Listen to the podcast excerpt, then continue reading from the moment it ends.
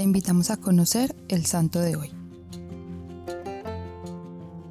Hoy conoceremos la historia del beato Enrique Suso. Nació en Alemania probablemente en el año 1295. Con tan solo 13 años de edad ingresó al convento de los dominicos en Constanza, donde realizó sus estudios preparatorios y de filosofía y teología. Los primeros años no era muy fervoroso, hasta que un día comenzó a sentir continuamente en su mente que le decía renuncia a todo lo que no le ayude a conseguir la santidad, y en ese momento hizo el propósito de vivir seriamente su vida espiritual.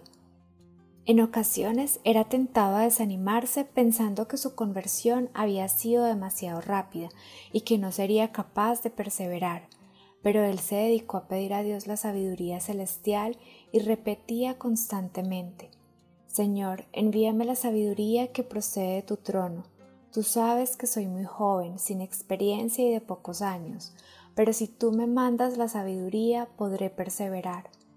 Oraba también al Espíritu Santo pidiendo el don de consejo y la virtud de la prudencia. En adelante recomendaría siempre a todos sus discípulos que mediante la oración Dios nos concede siempre la sabiduría que necesitamos. Escribió varios libros, entre los que resalta el libro de la sabiduría eterna, el cual fue publicado hacia el año 1330, siendo muy famoso y popular por varios siglos. En este enseña a conformarse con la pasión de Cristo y la compasión de María a través de un diálogo entre la eterna sabiduría y el servidor. Era muy estimado como predicador en muchas partes y fue escuchado en ciudades y pueblos de Suabia, Suiza, Alsacia y los Países Bajos.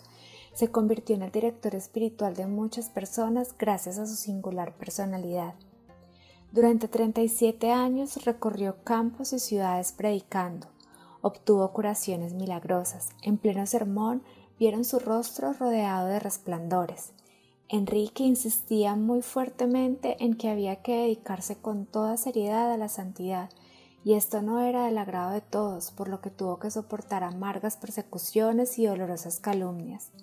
Practicó una severa austeridad, la cual fue moderando prudentemente a medida que avanzaba en edad, y soportó con paciencia inusual las aflicciones corporales. Durante su vida tuvo muchas visiones y se le apareció la Santísima Virgen María, manifestándole mensajes celestiales. En una de sus visiones preguntó qué medios debería emplear para alcanzar más fácilmente la santidad y la salvación, y le fue respondido negarse a sí mismo, no apegarse a las criaturas, recibir todo lo que sucede como venido de la mano de Dios y ser infinitamente paciente y amable con todos, aun con los que son ásperos e injustos en su modo de tratarlo a uno. Ejerció gran influencia sobre escritores espirituales. Entre sus lectores y admiradores estuvieron Tomás de Kempis y San Pedro de Canicio. Fue declarado beato de la Iglesia por el Papa Gregorio XVI en el año 1831. Te propongo que hoy hagas una oración al Espíritu Santo para pedir el don de la sabiduría y que por la intercesión del Beato Enrique logremos perseverar en la fe, aprendiendo a imitar cada vez más a Cristo con la meta clara en nuestros corazones de alcanzar la santidad. Cristo Rey nuestro, venga a tu reino.